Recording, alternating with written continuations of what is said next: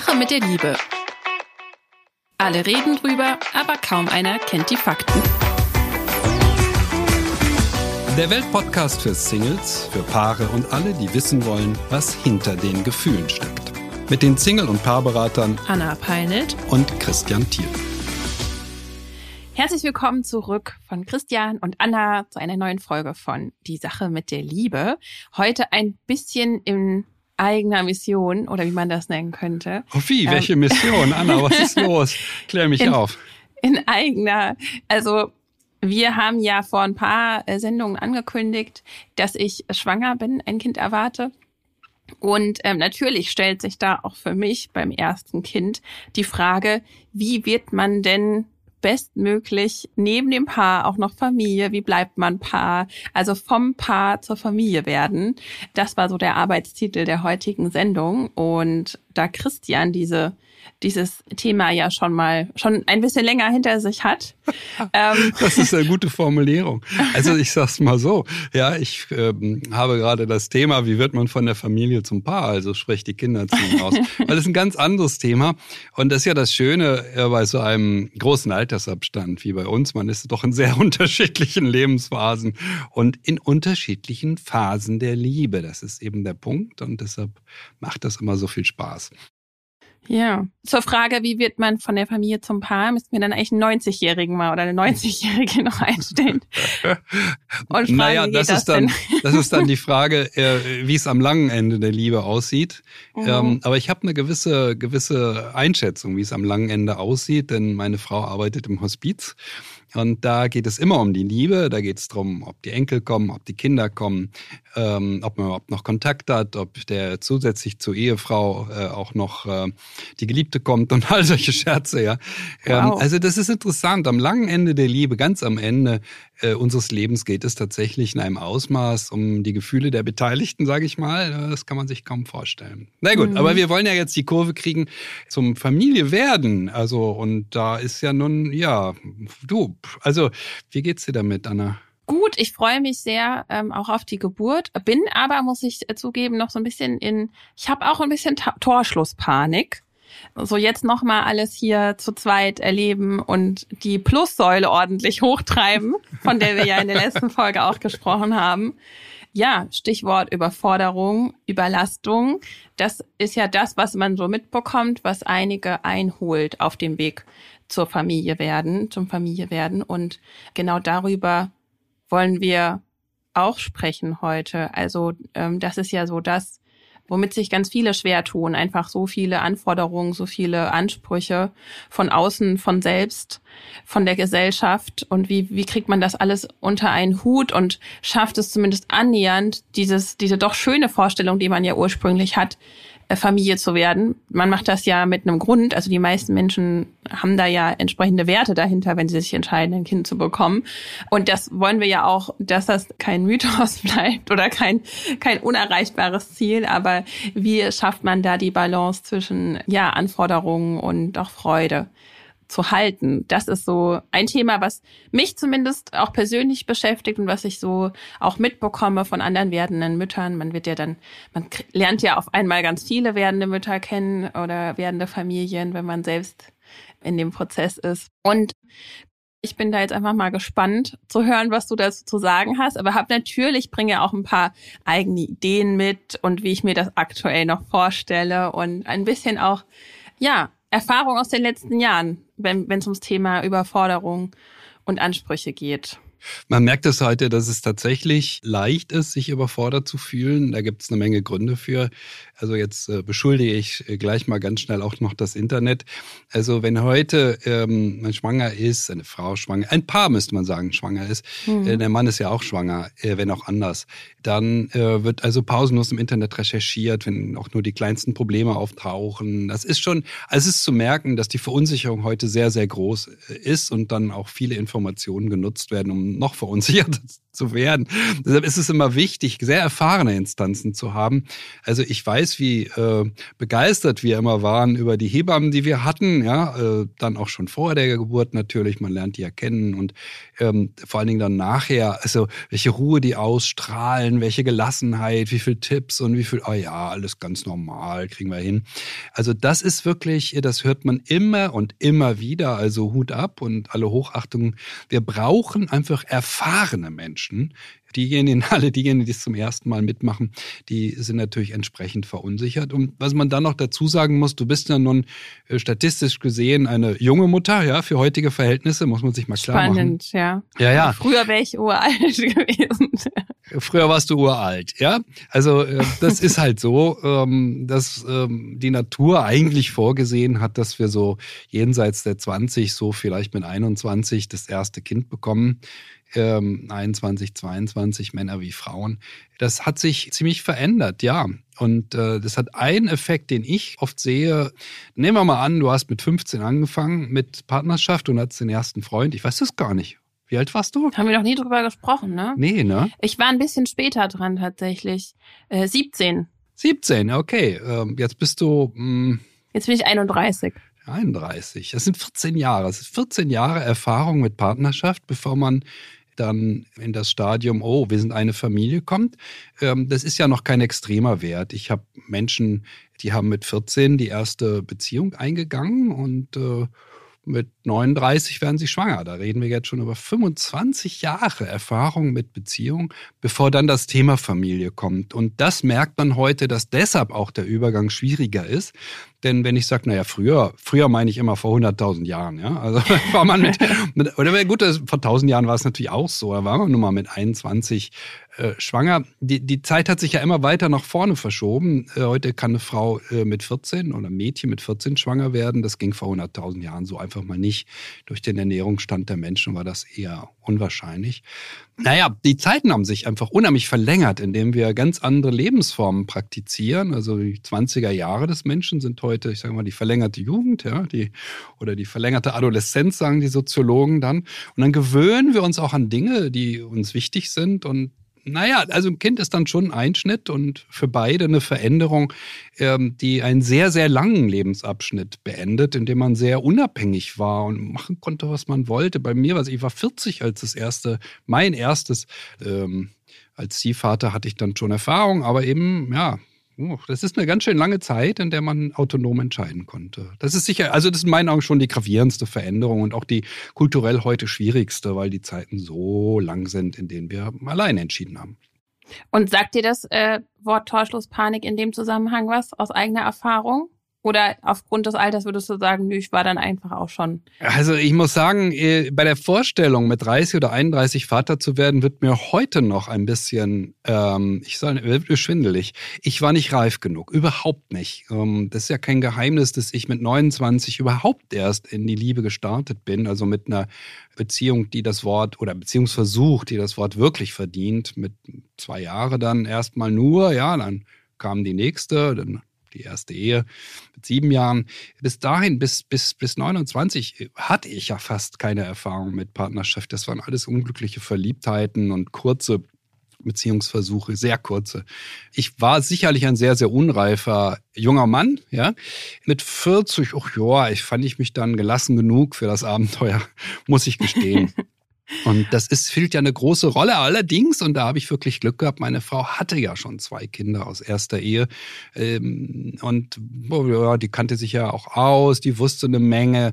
Und das war sehr, also für mich auch nochmal eine Versicherung einfach. Mhm. Denn das ist ja nicht der Normalfall, dass man äh, jemand hat, der schon Erfahrung hat mit äh, Geburt und so weiter ähm, sondern der Normalfall ist es beide, das zum ersten Mal mitmachen und beide eben, der Mann wie die Frau, auch verunsichert sind. Was ich sehr stark äh, erlebt habe, ist, dass es ganz, ganz wichtig ist, in der Zeit der Schwangerschaft, man muss ein wirklich enges Bündnis sein. Man darf nicht gegeneinander arbeiten, überhaupt und gar nicht. Also die Schwangerschaftszeit, das ist ein ganz wichtiger Vorhersagepunkt auch dafür, was nach der Schwangerschaft passiert, wie die Zeit danach wird. Äh, die Schwangerschaft sollte wirklich möglichst äh, kooperativ sein. Ich denke, eine Frau ist selten so verunsichert wie vor und nach einer Geburt in ihrem Leben, auch so hilflos. Das muss mhm. man sich ja klar machen, wie hilflos äh, Frauen da auch oft sind, ähm, können über, ja, können sich schwer bewegen, je größer das Kind wird, die sind äh, auch wenn das Kind da ist, manchmal wirklich über längere Zeiträume auch ähm, nicht ganz so fit. Aber meistens, bei den meisten geht es ja relativ schnell, dass man wieder sehr mobil ist. Trotzdem ähm, sind Frauen da durchaus ähm, auch für Stimmungen sehr anfällig, was auch logisch ist. Also hormonell, pff, ja, passiert halt unheimlich viel. Es mhm. kommt drauf an, mein Appell an die Männer, ja, ihr müsst euren Frauen den Rücken stärken. Punkt. Und nicht aber und nicht, ähm, das siehst du falsch und nicht, ähm, was du nur wieder für Probleme machst, sondern schlicht und ergreifend den Rücken stärken. Sonst gar nichts. Niemals widersprechen. Niemals.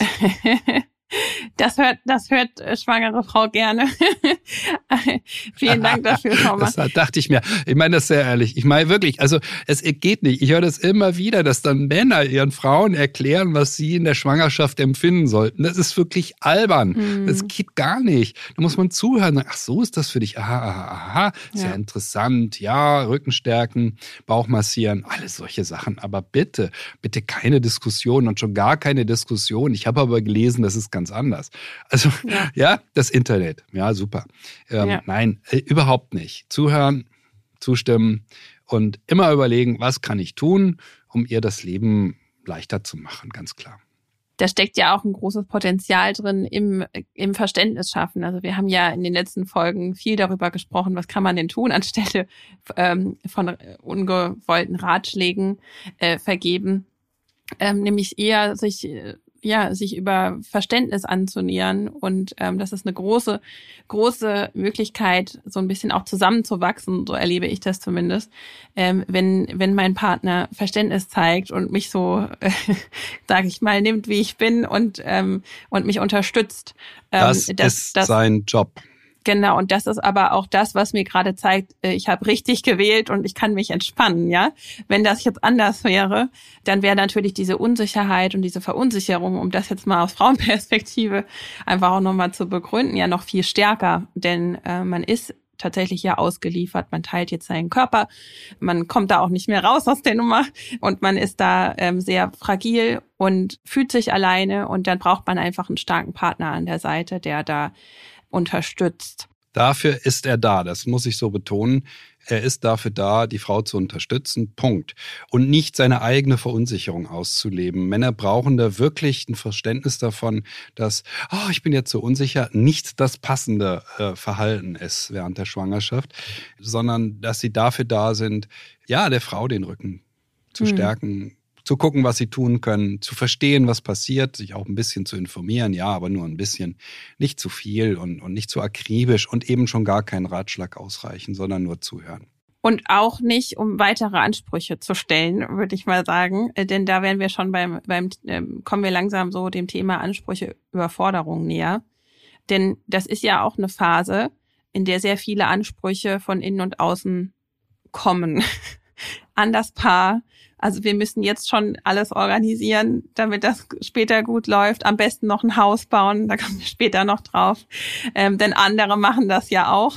Unbedingt, ja, nein, ihr solltet jetzt sofort einen Hausbau beschließen. Das wäre wirklich eine tolle Sache, dann seid ihr richtig maximal gefordert. Außerdem solltet ihr ja. noch äh, beschließen, wer euch alles besuchen kommt, direkt nach der Geburt. Ja, mhm. also drei Tage später kommt für eine Woche der Elternteil und danach die, die Tanten und so weiter. Also alles muss richtig heftiges richtiges Remi-Demi sein. Mhm. Ähm, ihr müsst rotieren wie, wie, wie die Verrückten. Danach muss eine große äh, Taufe ausgerichtet werden. Wo sind wir da? Das ist heute tatsächlich, ähm, ich erlebe das manchmal schon, Paare neigen dazu, sich da sehr zu überfordern, zu weh, also zu sehr auf die gesellschaftlichen Konventionen auch zu achten und zu sagen, was wird denn von uns gefordert?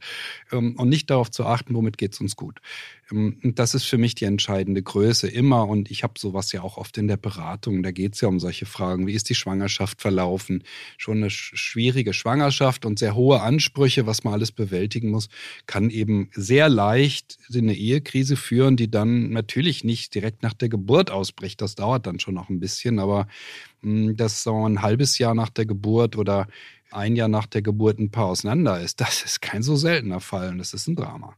Mhm. Das ist, und das hat oft mit, ja, nicht zueinander finden in der Schwangerschaft zu tun. Ja. Also Ansprüche senken, unbedingt. Genau. Und, und diese Ansprüche nicht nur als Paar, sondern ja auch dann, also an beide, an die Frau.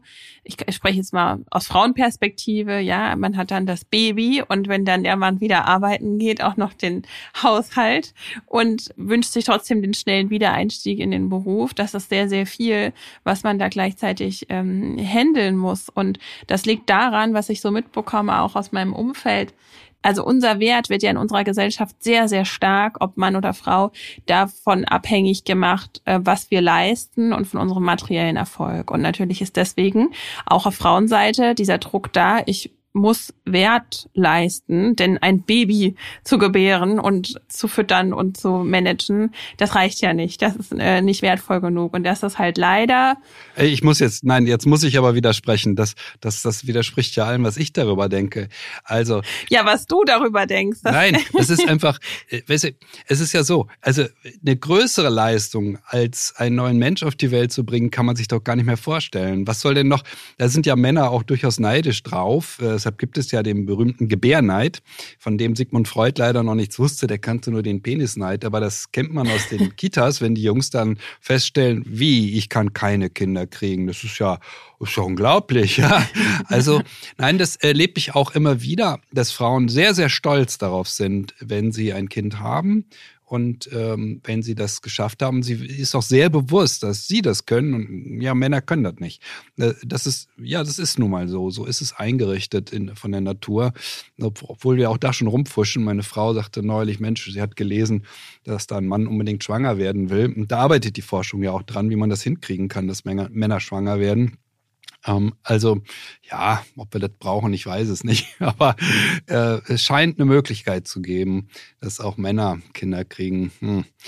Muss nicht sein. Es ähm, ist wirklich, wirklich äh, eine tolle Leistung und äh, es ist wichtig, dass Männer das auch immer wieder betonen und ähm, das ihren Frauen sagen. Und auch sehen. Nicht nur sagen, sondern auch denken. Äh, es ist ja nicht nur eine Leistung, es ist ja auch gefährlich. Das muss man ja auch klar sagen, ja. Eine Geburt ist eine ganz gefährliche Geschichte für Mutter wie für Kind. Ja, natürlich sterben heute nicht mehr viele, das wissen wir alle, dass ähm, die Sterblichkeit sehr, sehr gering ist. Aber ähm, dass es an der Kante ist, das ist häufig, also unser Ältester geboren wurde, war es äh, spitz auf Knopf, dass der durfte da keine Minute mehr ähm, äh, drin bleiben, der musste raus, sonst äh, wäre er äh, ziemlich blau angelaufen geboren worden. Mhm. Und dann weiß man nie, welche Schäden ein Kind hat. Und das passiert nach wie vor, ja. Es ist ein wahnsinniger Druck und eine wahnsinnige Leistung. Und der Job von Männern ist tatsächlich immer nur Ruhe auszustrahlen und ruhig zu sein. Und die Männer, die sehr nervös sind, das, das höre ich schon oft. Die machen Frauen so wütend, ja. Wenn der, wenn der eigene Mann dann der Nervöse ist, sie muss ihn beruhigen, ja. Nicht er beruhigt sie, sie muss ihn auch noch beruhigen. Das führt tatsächlich zu einem unheimlichen Chaos. Das sollte uns Männern klar sein. Nein, das ist nicht unser Job. Überhaupt nicht. Also auch hier wieder brauchen wir den Unterstützer, auch ein Stück weit den Beschützer im Mann, der so ein bisschen die äußeren Anforderungen auch einfach abhält. Ne? Du hast ja gerade schon gesagt, im Wochenbett dann die, die Besuchsansprüche, äh, die dazukommen und später dann auch. Was hältst du denn von Elternzeit bei Männern? Also, was soll ich dazu sagen? Ich war Freiberufler. Ich habe mir relativ viel Zeit genommen. Ich habe wenig gearbeitet, nur das Allernötigste. Ich fand es sehr entspannend, auch arbeiten zu können, dann aber relativ wenig. Also wenn ich auf die Steuererklärung von damals schaue, kommen mir die Tränen. Oder sagen wir es mal so, wir hatten sicherlich, äh, weil es ja kein Elterngeld gab, weniger Geld als äh, Hartz IV ausmachte.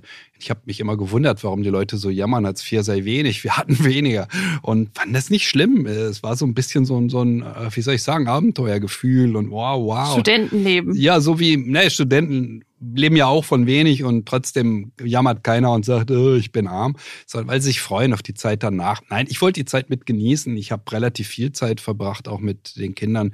Ich habe das Glück gehabt, ähm, dass ich für die Arbeit eine Parterre-Wohnung hatte. Dann konnte ich mit den Kindern dann, die konnte ich dann Kinderwagen ausfahren, dann schliefen die und dann standen die da vom Balkon.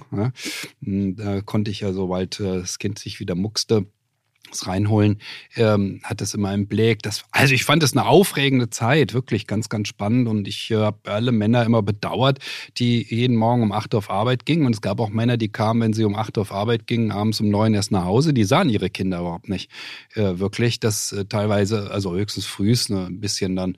Also ich fand das schrecklich. Ich fand das nie gut. Ich bin dafür, dass es ähm, ganz klar ist, dass in den ersten Wochen der Mann nicht arbeiten geht, äh, nach Möglichkeit und dass er das Recht jedenfalls hat, dass zwei Menschen da sind. Es hat ja auch damit zu tun, dass wir in unserer Kultur sehr vereinzelt sind, wenn wir ein Kind bekommen. Das ist ja nicht wie irgendwo, sagen wir mal im Senegal, ja, da, da bist du nicht allein. Da sind dann Familie, da sind äh, Tanten, Onkel, da sind so viele Menschen, ja, die sich kümmern auch und helfen können.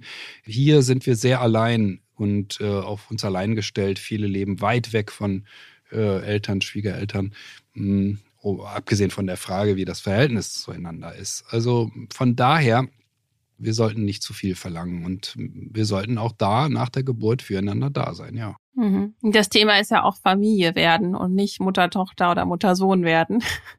Ja. ja, also das alles, diese Anforderungen, die, die führen ja einfach dann ähm, auch zur, zur Überforderung.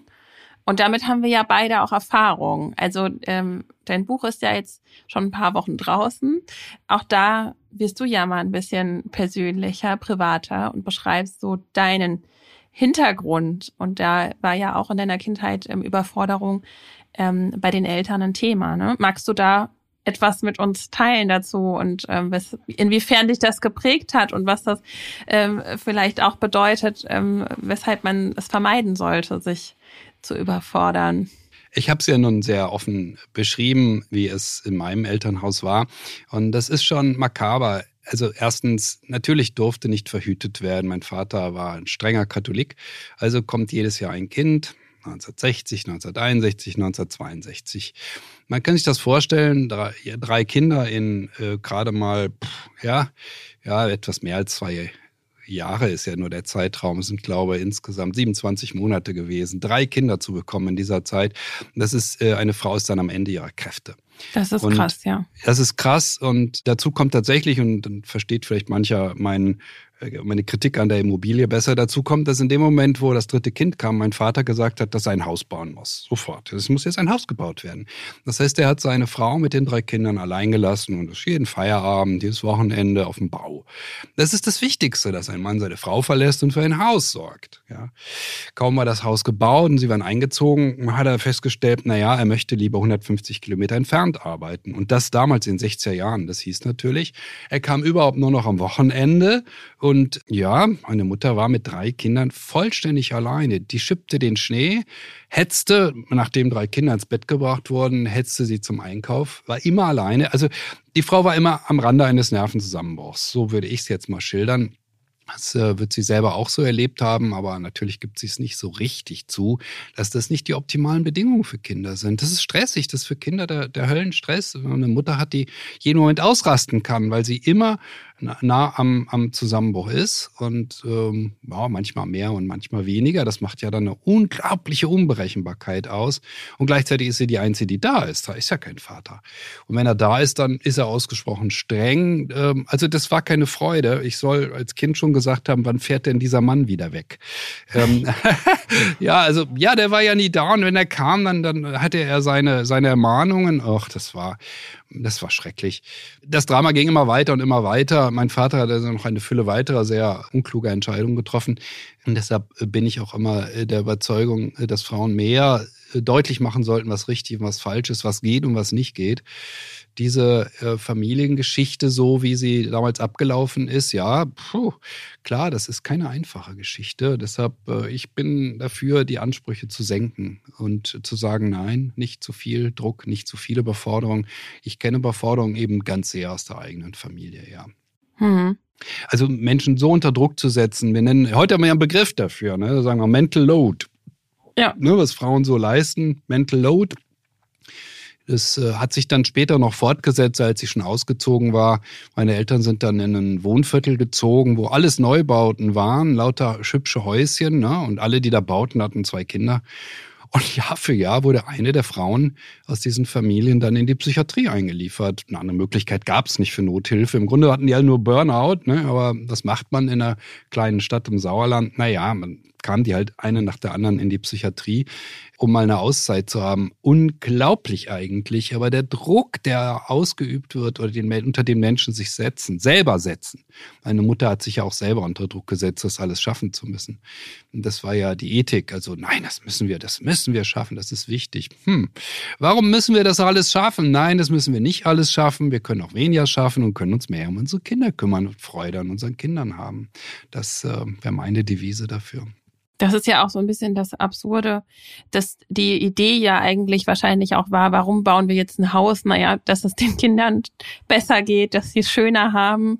Ich habe das noch nie geglaubt. Also das ist so, das ist so diese übliche Nein, das ist einfach nicht wahr. Also da sitzen bei mir an der Praxis, sitzen sechs, sitzen Menschen, die als Sechsjährige, ja, vier Jahre ihres Lebens bis zum zehnten Lebensjahr komplett das gesamte Leben vom Fernseher verbringen müssen nach der Schule, mhm. ja, weil die Eltern ein Haus bauen. Vier Jahre, die Menschen sind schwerstens gestört und dann sagen die Eltern, das machen wir unseren Kindern zuliebe. Das ist einfach absurd. Das mhm. ist absolut absurdes Theater. Ähm, nein, es geht überhaupt nicht darum. Es geht um was völlig mhm. anderes. Es geht darum, einem Bild zu entsprechen, einer heilen und tollen Familie und die hat nun mal ein Haus. Das ist nicht, ähm, es geht nicht um die Kinder. Die Kinder werden in einem Ausmaß äh, oft ja, vernachlässigt, ähm, dass es atemberaubend ist. Und wenn die Kinder nicht vernachlässigt werden, und das habe ich auch in der Beratung, dann wird die Partnerschaft eben vernachlässigt. Die Partnerschaft wird so weit vernachlässigt. Ich habe das im letzten Jahr, ach, ich weiß gar nicht, wie viele Fälle ich hatte, wo das Paar ins neue Haus gezogen ist und kaum waren sie ins neue Haus gezogen, da bekam er oder sie die anzüglichsten WhatsApps äh, von irgendeinem Arbeitskollegen oder einer Arbeitskollegin. Waren es drei, waren es vier Fälle? Ich weiß es gar nicht. Das ist der Klassiker. Und zwar, das Makabere ist ja, wir ziehen im Juni ins neue Haus, ja, und am 20. Juni merkt sie, also gleich drei Wochen drauf, ja, merkt sie, oh, er bekommt ja ganz komische mhm. WhatsApps und sie, woran merkt sie das? Naja, weil er immer so guter Stimmung ist, obwohl sie sich pausenlos streiten oder sie merkt es an, was weiß ich, allen möglichen Punkten. Ich habe das wirklich sehr oft. Also wir dürfen nicht solche Vorstellungen von was äh, müssen wir für Ansprüche erfüllen an erste Stelle stellen und die Kinder oder eben die Partnerschaft an zweite. Ich sage den Partnern auch, wisst ihr, eure Partnerschaft ist für eure Kinder, oder ich sie ja immer, ihre Partnerschaft, sage ich natürlich, ja, ist für die Kinder das Allerwichtigste. Die Eltern müssen sich gut verstehen. Das ist für Kinder wichtig. Es ist nicht wichtig, ob die ein Haus besitzen. Das ist Kindern vollständig egal. Denen ist wichtig, dass sie ein gutes Verhältnis zu den Eltern haben und dass die Eltern sich verstehen und nicht pausenlos streiten. Ja. Und dass sie sich nicht trennen drei Wochen, nachdem sie ins Haus gezogen sind. Das ist auch wichtig. Ja. Ja, also es ist ein großes Thema, Belastungen, Ansprüche, soweit wie es eben geht, auszuklammern. Und äh, manches geht auch nicht. Damit habe ich in den letzten drei Jahren Erfahrungen gemacht. Ich habe ja so ab und an mal fallen lassen, dass bei mir privat sehr viel passiert ist. Also ich habe in den letzten nicht mal drei Jahren ähm, beide Elternteile verloren, beide vorher gepflegt, mit meinem Partner zusammen. Wir sind umgezogen, wir haben geheiratet, wir haben, äh, wir sind schwanger geworden, also so viele Umbrüche und haben eine, eine Beratung aufgebaut nebenbei, ja. Also das ist einfach sehr, sehr viel und deswegen ein Stück weit bin ich auch dankbar um diese Erfahrung, denn ich habe gesehen auch, was das mit der Beziehung macht. Beim in diesem Fall war es nicht selbst gewählt, manches davon schon ähm, und anderes, aber auch einfach, das waren, waren Ansprüche, die von außen da waren, mit denen man irgendwie umgehen musste. Und ähm, dass die Beziehung, ähm, und das ist ja auch ein bisschen paradox, bei uns dann auch zu kurz kam, ja. Und das irgendwie zu verstehen, wir haben uns ganz schön hinten angestellt und das aber noch rechtzeitig zu sehen und ähm, gegenzusteuern und zu sehen, was wir gesehen haben, ist, wir können zusammen durch dick und dünn gehen. Das heißt, dieses Thema, schaffen wir das Kind noch, ist bei mir, ähm, ist bei mir Gott sei Dank ähm, entspannt, weil ich weiß, also wenn wir, wenn wir schon zweimal jemanden beim Sterben begleitet haben, dann schaffen wir das auch einmal jemanden beim Aufwachsen ähm, zu begleiten. Und das ist ein freudvollerer Akt. Aber wir werden das meistern. Aber wir haben trotzdem nur noch funktioniert und die Freude ging verloren. Und das darf mir nicht mehr passieren. Und das habe ich ähm, jetzt wirklich erlebt. Und deswegen würde ich jetzt tatsächlich auch einen Teufel tun, mir noch weitere ähm, ja Überforderungen ins Haus zu holen in Form von ähm, Hausbau ähm, oder ähm, mit mit Vergleichen nach außen, was natürlich aber sehr verführerisch ist. Also dieser ständige Vergleich und gesellschaftliche Anforderungen und eigene die eigene Beweislast. Ich muss was leisten, damit ich wertvoll bin und ähm, das muss so sein, weil ich habe hier starke Konzepte, die erfüllt werden müssen, weil andere kriegen es ja wohl auch hin, jetzt schon in ihrem Haus zu wohnen und ihre Kinder da reinzusetzen. Ähm, deswegen kann ich das auch nachvollziehen, dass solche Gedanken ähm, da sind. Aber es ist ja gut, dass wir es thematisieren, dass Überforderung eben nicht dazu führt, dass man dann dieses äh, Werbung-Leben führt äh, mit der Happy Family im Garten sitzend, wenn man sowas macht. Vielleicht muss man das mit den Konzepten nochmal ausweiten, denn ich habe sehr betont, äh, dass es ein gesellschaftliches Konzept ist, das uns da vorgeschlagen wird, was man alles tun muss, um eine tolle Familie zu sein. Ähm, man merkt in der Beratung, dass es aber in der Hauptsache familiäre Konzepte sind.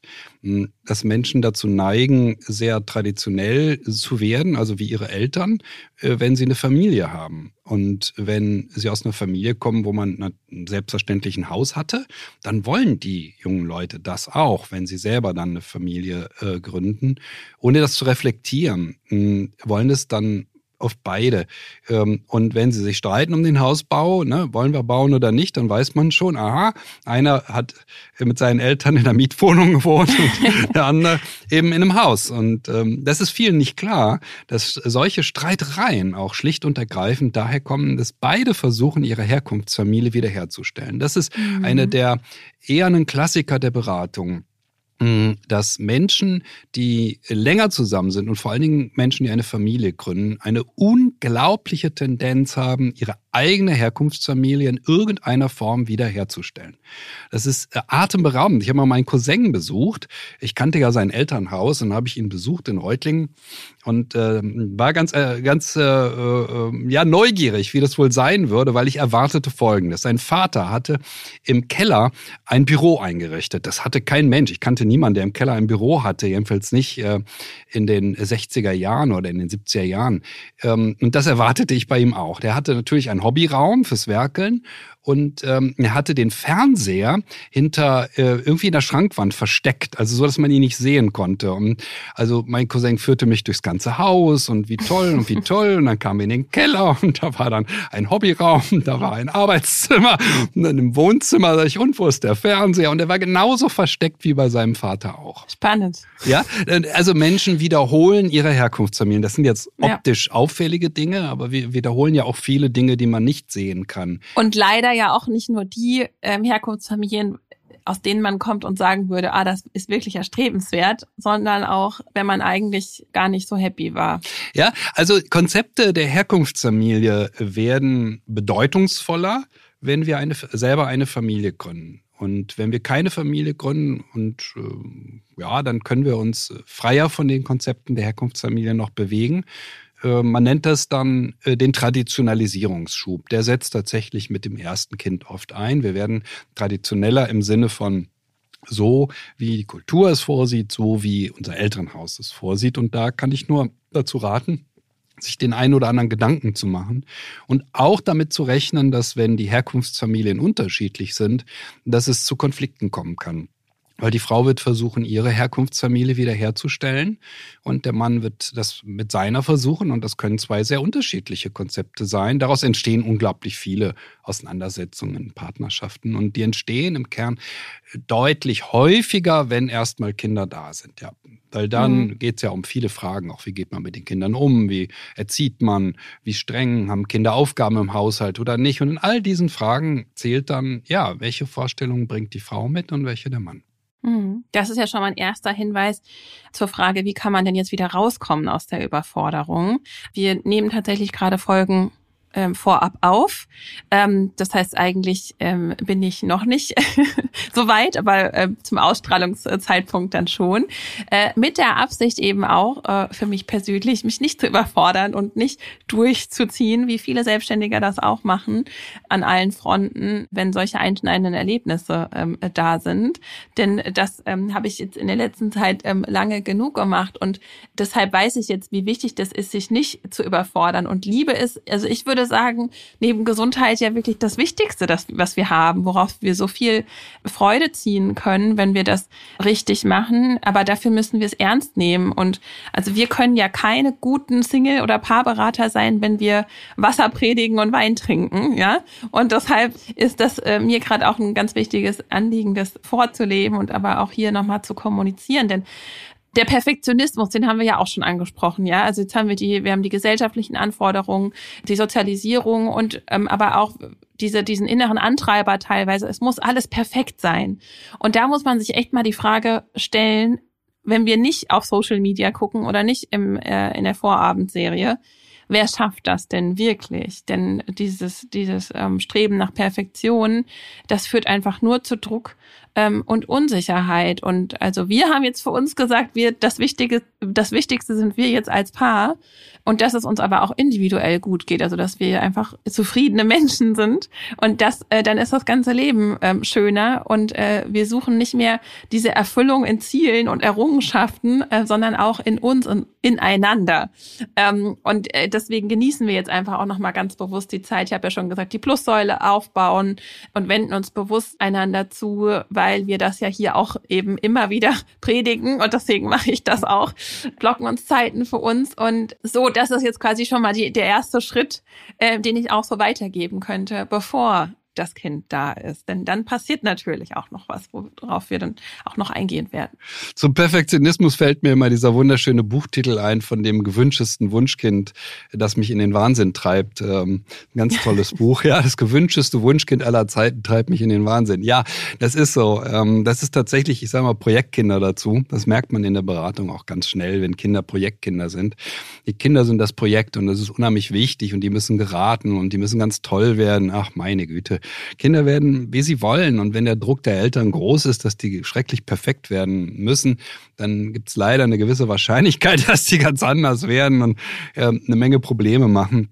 Also ich bin da wirklich für Entspannung und für, naja, die Ansprüche nicht zu hoch hängen. Man darf es gut machen, ja, aber Perfektion, was bitte soll das denn sein? Hm. Und es ist ja auch so unvorhersehbar also was da auf einen zukommt, völlig. dass man es auch nicht planen kann. Ne? Ja, also völlig. man kann natürlich bestimmte Must-Haves und No-Gos bestimmen, ähm, was wir auf jeden Fall brauchen und was, was wir äh, vermeiden wollen. Aber alles dazwischen ist ja ähm, so ein bisschen, da muss man sich entspannen und offen bleiben nur noch mal ein Rat, ja, was, was viele Paare falsch machen, ja, die gucken auf den Durchschnitt und glauben, ihr Kind müsse jetzt, aber wenn, wenn durchschnittlich äh, ein Kind mit 13 Monaten so und so ist, muss ihres auch so sein. Wenn durch, ja, und Kinder sind so extrem unterschiedlich, das kann man sich gar nicht vorstellen. Das ist wirklich unglaublich. Und das verunsichert Eltern heute oft, weil ihr Kind ist zurück. Ja, ja, das eine Kind ist, äh, wächst sehr schnell, ist aber im Sprachschatz noch nicht so weit und das nächste ist umgekehrt und also Kinder sind wirklich wirklich äh, nicht Durchschnitt, sondern sind ganz einzigartige Individuen und manchmal auch in einer Form, die ein bisschen schwierig ist. Ja, bei meinem Ältesten, der war wirklich nicht so einfach. der konnte nicht rutschen. Der saß da, nein, nein, nein, ich rutsche hier nicht runter. Und man merkte, dass der im Körperlichen ziemlich gehemmt war. Und wir sind sogar pff, zur Krankengymnastik mit ihm gegangen. Gibt sowas, das heißt Psychomotorik. Und da habe hab ich dann gemerkt, was wir verkehrt machen. Der braucht einfach viel mehr Zeit, um sich an Dinge zu gewöhnen. Also die hat fünf Stunden gebraucht, um den zum Rutschen äh, zu bewegen und er hat es geschafft. So, Eltern haben dann immer Angst. Die hatten wir natürlich auch ein bisschen. Oh, wie das Kind sich wohl entwickeln wird, wenn das körperlich so ungeschickt ist. Was macht der junge Mann heute? Ja, Fahrradtouren mit äh, 100 Kilometern am Tag, ähm, macht irgendeine so Kampfsportart, die ihn ausfüllt und äh, Wanderungen über die Alpen. Na super, ja. Also die Sorgen, also die Fähigkeit von Eltern Eltern sich Sorgen zu machen um alles Mögliche, ist grenzenlos, auch wenn Kinder eben ein bisschen ungewöhnlich sind. Und das muss man wirklich sagen.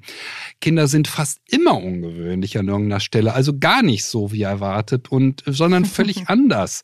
Und mhm daran muss man sich auch anpassen und sagen, ach so, mein Kind ist so und oh ja, ist okay. Ähm, und nicht so viel Sorgen machen. Natürlich war es damals richtig, diesen Weg zu gehen, auch mit der Psychomotorik. Ich war schwer beeindruckt von, den, von der Frau, die das machte, äh, um zu lernen, aha, der ist sehr langsam, der ist sehr unbeholfen, der ist ein bisschen vorsichtig, auch charakterlich, so ein bisschen vorsichtig. Deshalb äh, macht so eine Rutsche dem auch Angst und da muss er sich erst mal dran gewöhnen. Und, Eltern sind da oft sehr, sehr schnell und eine rutsch doch mal da runter. Ja, so. Hm, ja, kann ich mich nicht von freisprechen. Und das ist mhm. ganz wichtig, das Kind als ein Individuum zu sehen. Ach, so ist mein Kind. Aha, aha, aha. Ist ja interessant. Ja, so. Mhm. Und es sicherlich gibt es auch Herausforderungen. Mal braucht ein Kind ein bisschen Förderung, ja. Aber im Großen und Ganzen entwickeln sie sich alle, machen alle was aus ihrem Leben und ähm, man sollte sich nicht, nicht zu viel sorgen. Ja, das wäre eigentlich der Punkt, den ich jetzt allen mitgeben möchte, auch dir.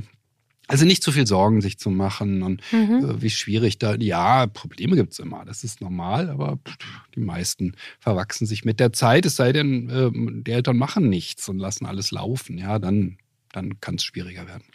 Und was ganz wichtig ist, denke ich mal, ich war ja auch mal Kind und was für was für Kinder einfach wichtig ist, ist, dass ähm, sie in einer Familie aufwachsen, ähm, in der es doch ähm, weitestgehend harmonisch zugeht, in der einfach eine, eine stabile, ähm, ein stabiles Elternpaar da ist, was die, seine Sorgen und, und, und Streitereien und so weiter und äh, was auch immer äh, im Griff hat und nicht mit, den, mit dem Kind teilt und die und da ähm, irgendwie hohe Ansprüche stellt, jetzt muss das Kind mich glücklich machen, sondern weiterhin, also das ist was, ähm, natürlich kommt da ein Baby und das braucht ganz viel Aufmerksamkeit und ganz viel Zeit und ja, stürzt vieles um.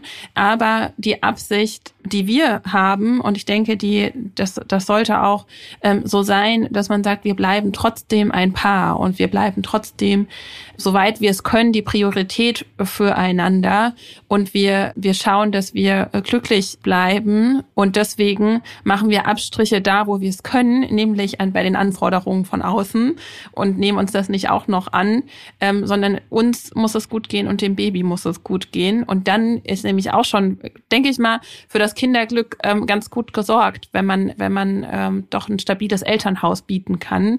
Und stabiles Elternhaus bedeutet für mich nicht, wo man lebt, sondern vor allem, wie man zueinander steht und wie, was man teilt und welche Werte man mitgibt und vorlebt vor allem. Und deswegen auch ähm, als Paar und als Menschen individuell noch weiterhin auch wirklich gucken, halten sich denn so die Belastungen und die Entlastungen ein bisschen in der Waage und guckt, okay, wo können wir mehr Entlastung reinbringen? Was können wir für uns tun? Was kann ich für dich tun? Was kannst du für mich tun? Und das wirklich zu priorisieren, denn dann hat man, denke ich, schon ein ganz gutes Schutzfell. Oder hast du da eine andere Meinung dazu?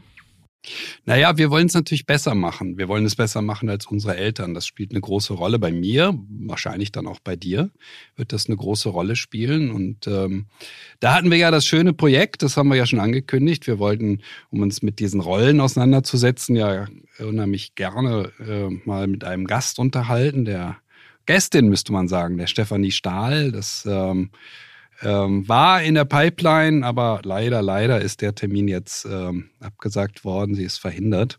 Wir bleiben dran. Wir bleiben dran. Ja, wir bleiben dran, weil dieses Thema eben mit den Kindheitsrollen und wie Kindheiten uns prägen, ähm, für uns natürlich unheimlich wichtig ist. Ähm, für dich jetzt vielleicht auch individuell ganz wichtig ist im Sinne von, hm, äh, wie wird's bei mir mal werden ja, mit dem Kind? Ähm, ansonsten aber in der Beratung, das, das merkt man ja, also jeden Tag, wenn man Menschen berät, wie sie ihre hm, Kindheit geprägt hat. Und deshalb ist das so ein entscheidendes und ja, wichtiges Thema für Partnerschaft.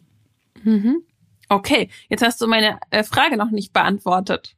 Ob das jetzt noch ein guter abschließender Tipp war, das, was ich da Honey gegeben habe.